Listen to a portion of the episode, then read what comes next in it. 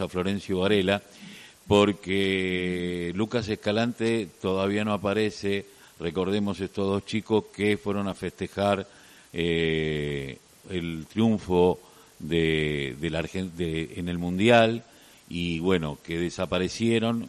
Uno apareció muerto, semicalcinado, el otro sigue desaparecido, pero en el medio, como siempre, eh, y últimamente sucede, la policía de la provincia de Buenos Aires.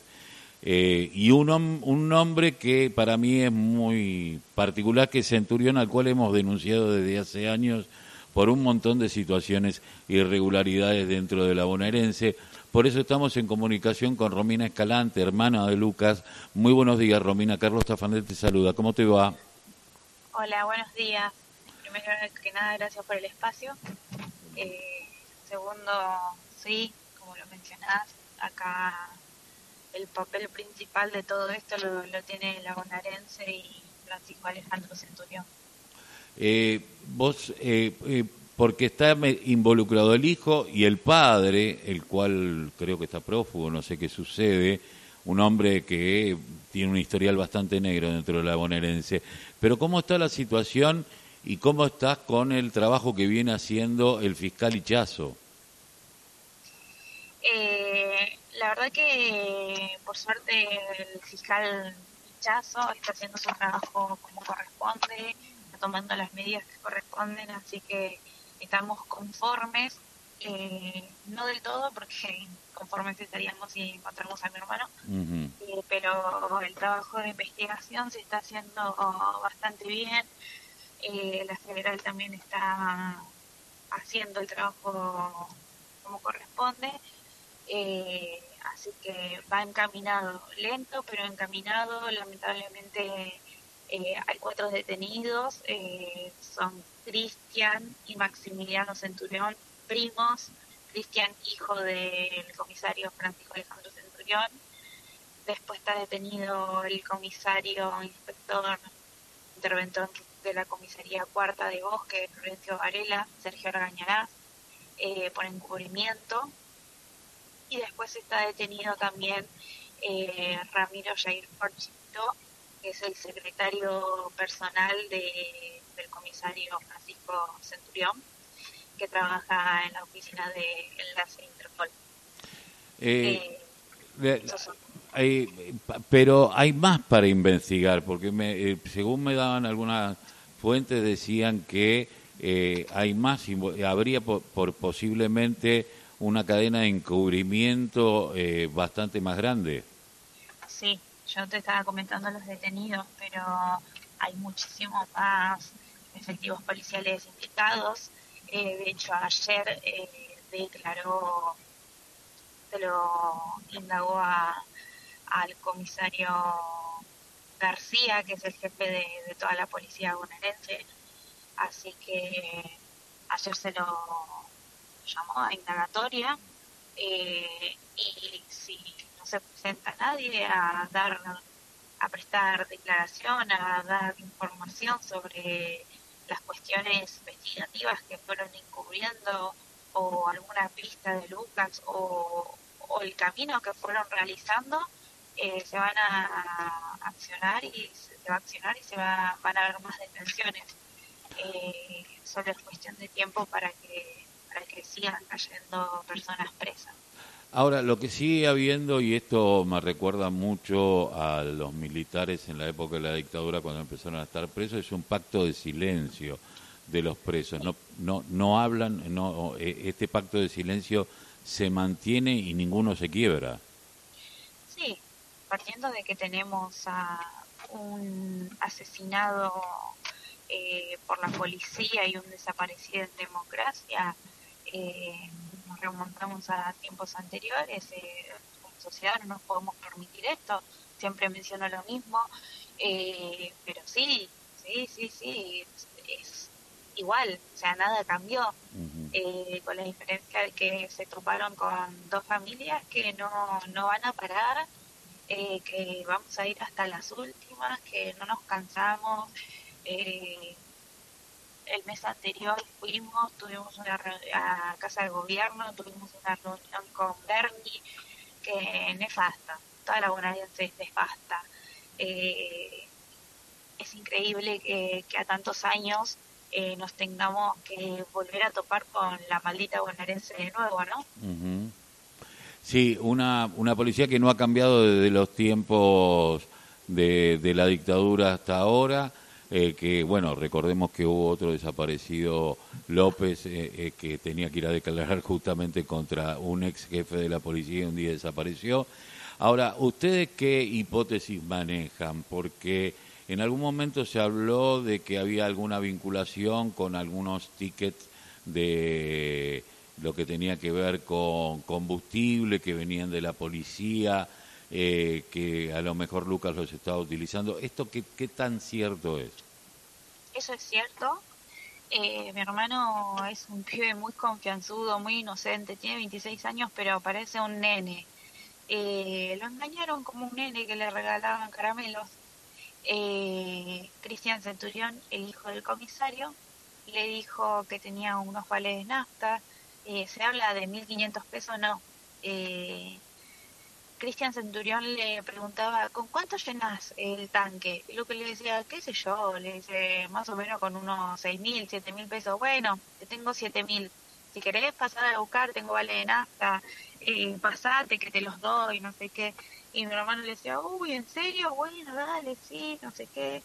Se cruzaban, eh, era diez minutos lo que se cruzaban y mi hermano le decía, la próxima si querés vamos a comer algo, vamos a tomar algo, charlamos, nos ponemos al día, como mi hermano no, no, o sea, no había un cambio de nada y mi hermano le decía como vamos a comer, o sea, no, no me des solo los vales, vamos a comer, hagamos algo.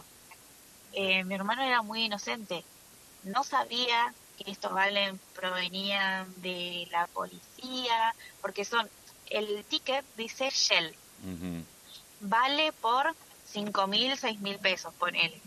Eh, en ningún lugar del ticket se menciona policía bonaerense, no, no hay nada que se identifique como que es de la policía. Entonces mi hermano creyó en eso y como que si fuese que un amigo le está regalando algo. Eh, él no, no, no sabía que, que venía por ahí la cosa yo creo que mi hermano era muy muy miedoso también, muy, además de inocente, muy, muy aguiñado. Entonces, hubiese tenido miedo si sabía que venía por ese lado. Eh, pero no, no sabía, él nunca se imaginó que, que, podría llegar a estar en peligro. Eh, así que no, él se habla de la comercialización de vales. Mi hermano jamás vendió ni nada. De hecho, él tenía un vale y se lo había regalado a una de mis hermanas, eh, como diciendo, ah, mira lo que tengo, y se lo dio. No, Lucas era muy, o sea, desconocía para qué se utilizaba.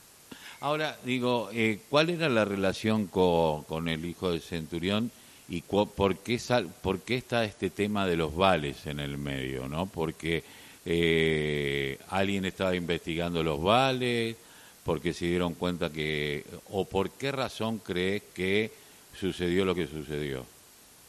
No te puedo precisar por qué sucedió lo que sucedió, porque entrar a la cabeza tan macabra de estas personas eh, me resulta imposible, imposible. Imaginarme cómo le pueden hacer algo a un nene de 18 años y a mi hermano que también parecía un nene. Eh, no me puedo imaginar. Eh, estoy convencida, estoy segura y aparte hay una investigación en la cual se, se ve claramente que, que mi hermano no tenía ninguna vinculación extraña ni con esta persona ni con nadie. Entonces lo que me imagino es que están enfermos de la cabeza, que están mal, que están muy mal y que en ese momento les sucedió algo o mi hermano y Lautaro vieron algo que no tenían que ver y se desencadenó todo esto. Yo no creo que, que, que porque mi hermano vaya a contar que le estaba regalando vale nafta, le quemen el auto y lo hagan desaparecer. mucho menos que maten a Lautaro. Eh, yo creo que esta es la punta de un montón de negocios negros y turbios que tienen y hay que hacerlo desaparecer y, y lo que sea y asesinarlo porque, como vos bien mencionabas, eh, Francisco Alejandro Centurión viene con una larga data de, un montón de cuestiones eh, turbias, entonces mejor que nadie sepa nada y mejor eh, hacerlo desaparecer y que hacerlo quedar como que mi hermano fue el autor del asesinato de Lautaro y, que está prófugo, que, que se destape todo lo que es la bonaerense y, su entramado, ¿no? Sí, eh, Centurión nosotros lo veníamos hecho hace años, por lo menos ocho o nueve años que vengo denunciando a Centurión y bueno, todos sabíamos y era voz, eh, Vox Populi, saber que crecía y era eh, terminó siendo de un comisario de comisaría ser jefe de una departamental en algún momento pues simplemente porque era cajero de la bonaerense. Esto siempre se supo, aunque bueno, no había pruebas contundentes para poder llevarlo, porque uno llegaba a un punto y hasta ahí llegaba nada más. Eh, pero bueno, bueno, ¿qué es lo que esperan? ¿Qué es lo que viene ahora luego de esta indagatoria? ¿García no se presentó a la indagatoria? Eh, ¿Cómo? El comisario de la bonaerense a nivel provincial, ¿se presentó a la indagatoria? Eh, Centurión. No, García. García sí, ayer, ayer se presentó a indagatoria. Eh, sostiene una teoría nefasta eh, para cubrir a su policía, que es totalmente refutable porque no, no existe tal teoría que, plantea. ¿Cuál es la teoría que plantea García? Una fiesta sexual en la cual mi hermano llevó a Lautaro, que Lautaro se niega, que mi hermano lo asesina y que por eso está prófugo. Eh, esa es su teoría. Eh, ¿Pero tiene elementos como para plantear eso? En la reunión con nosotros y con Bernie dijo que tenía fotos de los miembros eh, sexuales de, de, las personas y de... en la reunión dijo eso. Ayer en indagatoria lo negó. Por suerte tenemos audio de la conversación esa, así que está dando falsos testimonios también, ¿no? Pero bueno, eh, vos fíjate, el cargo más alto de la policía se maneja así, que, queda para, para de esa línea para abajo, ¿no? Eh, seguramente. Esperemos que eh, eh, lento, pero que se eche luz. confiamos en Ichazo. Yo, por lo menos del fiscal Ichazo, lo que tengo es siempre que ha llevado, porque aparte fue uno de los primeros eh, fiscales en trata de personas, en cuestiones sexuales, que, que, con muy buen tino y que ha trabajado eh, mucho y, y bien. Eh, esperemos que no lo trabe la propia justicia también, que sabemos que a veces no tampoco es muy clara, y que pueda hacer su trabajo como fiscal como lo viene haciendo con, con toda la de la ley, ¿no? Es, es lento a veces, pero bueno, que sea perseverante eh, y como lo son ustedes, ¿no? En búsqueda de la verdad. Y sí, nosotros también confiamos, confiamos en el fiscal Hichazo.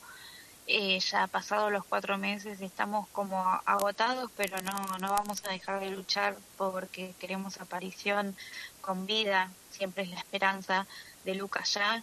Eh, así que no, no, no vamos a parar hasta encontrarlo. Nosotros queremos eso, encontrarlo, estar con él y, poder hacer el proceso que se tenga que hacer, pero necesitamos encontrarlo ya. No, no, esto es una agonía, es un infierno, un calvario. Eh, confiamos en el fiscal, confiamos en, que la investigación avanza bien, eh, lento. Lamentablemente nos acostumbramos a que esto sea lento, pero pero se está haciendo bien. Así que el, el, acompañamiento de la comunidad varelense? Eh, escaso. Si no vamos y, exigimos, no. Eh, Watson no, nos atendió dos veces. Eh, nos ofreció una movilidad cuando no, nos, nos concentramos en La Plata. Nos ofreció, no, le pedimos. Eh, poco y nada, poco y nada, porque se, lavó las manos desde un principio también, así que poco y nada. Eh, bueno, esperemos que, que, todo continúe luego de que eh, tuvieron muchísimos problemas con los fiscales, que uno que sí, que el uno que no. Bueno, al final quedó en Hichazo y esto es bueno. Eh, te agradezco mucho a habernos atendido eh, desde aquí, desde La Voz, el grito que les calle el silencio de la radio de la Unión Nacional de Clubes de Barrio y por FM Buen 93.9. Te mando un abrazo, Romina, a vos y a toda tu familia. Gracias. Romina Escalante, hermano de Lautaro Escalante, uno de los chicos que